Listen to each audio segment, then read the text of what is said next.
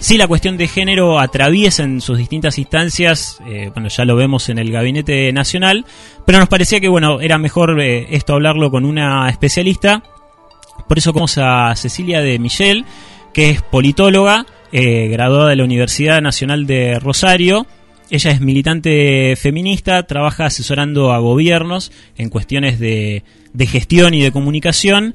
Es, junto con otras colegas, fundadora del espacio Politólogas Feministas en Red. Eh, ahora nos va a contar también un poco de eso y participa de una organización que se llama Acción Colectiva. Así que, bueno, estamos en contacto con Cecilia. Buenas noches, Sebastián y Alejo. Sebastián, hola Alejo, ¿cómo andan? ¿Cómo andás? ¿Todo bien? Un gusto, gracias por llamarme. Por favor, igualmente. Bueno, como decíamos, obviamente eh, uno de los ejes centrales que están planteados desde el gobierno eh, para este año va a ser nuevamente la discusión del proyecto de, interrupción voluntaria del embarazo, pero también hay, hay una agenda de género que creo que el gobierno... Eh, la está llevando adelante en distintas instancias, bueno, con la creación de ministerios y otras cuestiones que me gustaría por ahí que lo que lo podamos analizar mejor con vos. Bien, sí, o sea, me parece que un poco con en el clima este del 8M, 9M, la cuestión es diferente, digamos, siempre los 8M son un día de movilización, por lo menos en los últimos años, pero bueno, tiene específico en esta oportunidad que el presidente anunció, por primera vez un ejecutivo dice voy a enviar un proyecto con el cual estoy de acuerdo y quiero que se apruebe. Eso como que ya le imprimen una dinámica particular y le imprimió creo a la movilización una fuerza particular. Por un lado, pero también, como vos decís, justamente pensaba en, bueno, yo acá desde Rosario, en los otros días en, en la movilización escuchando la lectura de la programa, todas las otras causas que se fueron incorporando al, movimiento feminista. Quizás no es solamente, por ejemplo, un movimiento de mujeres, que como antes discutíamos como el todo, ese masculino no es, no es generalizante, ya hoy decir que el movimiento feminista es un movimiento de mujeres tampoco alcanza, digamos, es como ya la caída de la O, la caída de la A y la, y eh, llegó la E, llegaron las disidencias y, y se fueron incorporando un montón de causas donde proclama incorpora desde las mujeres afro, las originarias, la población trans, las precarizadas, las personas con discapacidad, etcétera. Eh, así que bueno, como que me parece que estamos ante una oportunidad impresionante, donde también, por lo menos desde mi punto de vista, lo que veo como la incorporación a la agenda de las cuestiones vinculadas con el cuidado, es decir, con todas las tareas no remuneradas que en general hacemos las mujeres o las identidades feminizadas en el hogar, pero hasta ahora no hemos visto medidas concretas, eso también, digamos, es más una expectativa de que va a transformarse en política pública que otra cosa. E inclusive analizamos, eh, yo estuve revisando, viste, los ministerios, tenemos un 80% de ministros hombres y un 20% de ministras mujeres. Entonces, me parece que estamos ante la oportunidad histórica de salir de la pose o del postureo y tener gestos reales, digamos, de abrir las puertas para que las mujeres y las identidades feminizadas entremos a discutir y a tomar decisiones. Hola.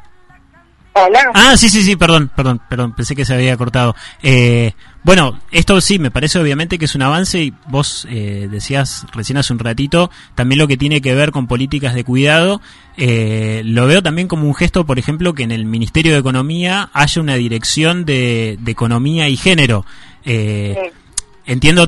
Mercedes Alejandro. Claro, eh, que me, me parece que no es, no es un gesto menor y bueno, obviamente son digamos, de cero a esto, creo que hay un, un avance y también es un gobierno que recién arranca. Este, por eso también comparto que hay mucha expectativa, pero hay que dejar un poco que el tiempo y que las políticas también se vayan dando y generando. Claro, yo porque soy pretenciosa, pero digamos, lo que tenemos son muchas expectativas y como, digamos, y un conjunto de anuncios y una presencia en la agenda pública del tema que nos, nos permite decir, bueno, queremos que esto se transforme en política pública. Y me refiero a, bueno, a ver, tenemos que repensar, por ejemplo, las licencias por maternidad y o por paternidad, o las licencias por tener un hijo o hija, por poner un ejemplo. Eh, y lo mismo dentro de los cargos. eh, desde mi punto de vista, digamos, de, expectativa y pensar que está el apoyo, está el tema en agenda y que necesitamos medidas concretas. Decime, y ustedes, eh, contame un poco cómo es esto de la, de la red de politólogas feministas, si ustedes tuvieron algún tipo de participación o injerencia, eh, no sé si en, el, en, el, en alguno de los proyectos, porque también entiendo que hay ciertas diferencias eh, por ahí en, en, lo más fino entre el proyecto que va a ser presentado por el Ejecutivo y el proyecto que, se, que es el que se viene impulsando históricamente desde la campaña oficial. Sí, nosotros, digamos, la red, esta red de politólogas feministas es una red que se organiza al calor de, digamos, de la discusión por el aborto en el 2018, con ese objetivo muy concreto de poder aportar nuestro um, consenso para que salga eh, ese proyecto. Eh, y ahora nos empezamos a movilizar de nuevo para acompañar eh, el proyecto que sea que se presente. No participamos en la formulación, pero somos más de 400 politólogas de casi todas las provincias, con excepción de dos, estamos ahí involucrados. Eh, y sí, digamos, hay como una diferencia entre el proyecto histórico, que el de la campaña, y el que está preparando el Ejecutivo, es decir, en la mano de Ibarra, que entiendo, por lo que según declaró Ginés y demás, por ejemplo, incluye la objeción de conciencia, que el proyecto de la campaña no lo incluye. Esa es una de las diferencias y bueno, ahí hay como opiniones encontradas, pero creo como que digamos el Ejecutivo actual tiene como una línea más de, de no confrontar y bueno, y también es una estrategia. Habrá que ver qué pasa en el resto. Cecilia, ¿cómo estás? Quiero aprovechar tu condición de rosarina, tu condición de, de santafesina, para también hablar un poco de, de, cómo se vive este momento histórico territorialmente en los distintos lugares. Decíamos hace un ratito, eh, vos todavía no estabas en línea, que la marcha, la movilización de Neuquén nos pareció históricamente concurrida, mucho más grande incluso que otras ciudades que son más grandes en, en tamaño, psicólogo. No, hago un breve paréntesis, si no me equivoco, en realidad Cecilia está en Rosario, pero sos entrerriana, ¿no? Soy entrerriana de origen y vivo acá desde los 18 años. Ah. Ya tengo 35.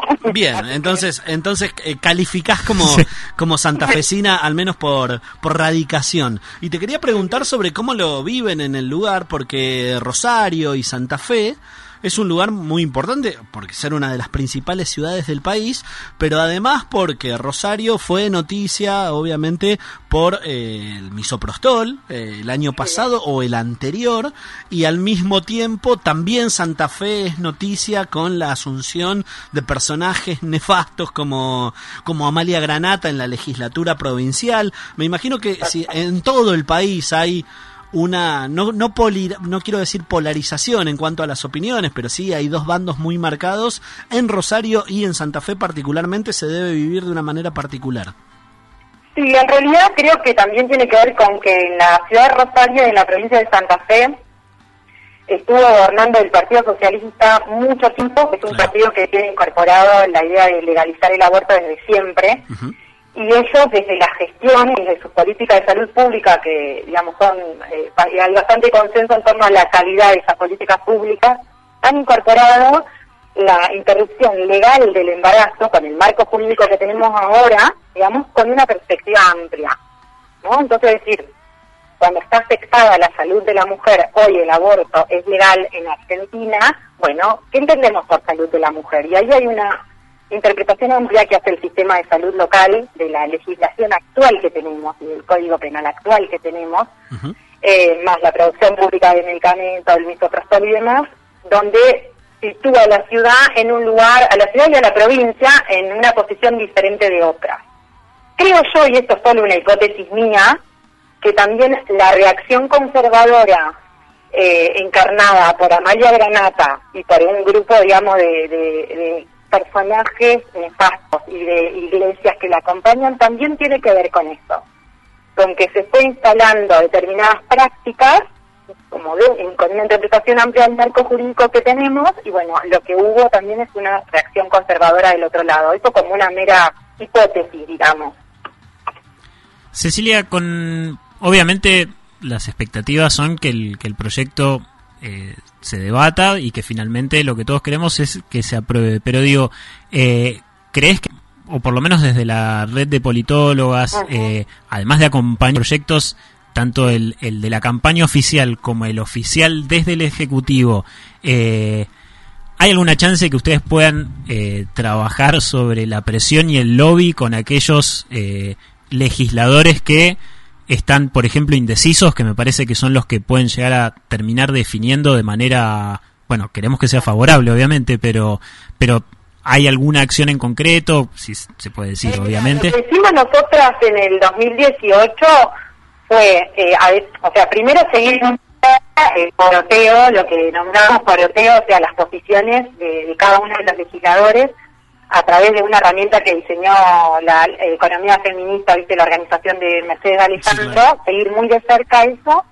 Y una vez que juntamos todas las firmas, también nos dirigimos a cada uno de esos indecisos e indecisas con, eh, a través de sus correos, enviándoles. Y, y después también desplegamos un conjunto de contactos que teníamos para hacer llegar nuestra posición. Porque por ahí, bueno, somos, muchos trabajamos en, en distintos niveles del Estado, en los distintos poderes y demás. Eh, así que bueno, eh, supongo que la estrategia en esta ocasión va a ser más o menos parecida. Tenemos por ahí, lo diferente es que ahora el Frente de Todos aparentemente eh, espera que todos sus legisladores y legisladoras voten a favor del proyecto del Ejecutivo, cosa que dudo que ocurra. Junto por el Cambio ya dijo que cada uno tiene la libertad de, de votar como quiera. digamos, eso es otra diferencia también entre hace dos años y hoy. Pero bueno, vamos a tener que, volveremos a insistir sobre todo con los indecisos, con los contactos que tenemos y también con estos este documento, digamos, donde nosotros acercábamos nuestras 500 firmas. Cecilia, nosotros siempre lo, lo, charlamos acá en la mesa y obviamente Alejo es mucho más elegante que yo en su, en su conclusión, es mucho más prudente.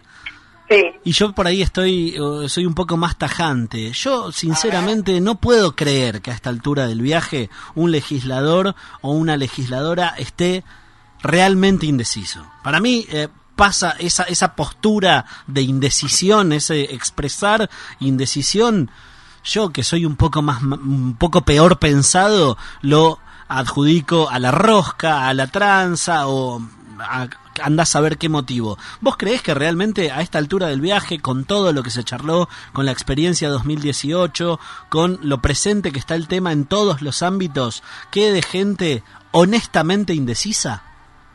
A ver, coincido con vos y también creo que pueden estar indecisos en el sentido que, o sea, tienen un problema de decisión, no saben qué camino tomar.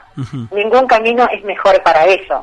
Es decir, porque tienen que ver, o sea, hay, hay lobby de las iglesias y bueno, y en los territorios, como vos mismo, hoy el gobernador de nuestra provincia, Omar Terotti, fue, no se pronunció, uno de los que estuvo hasta el último día viendo qué hacía.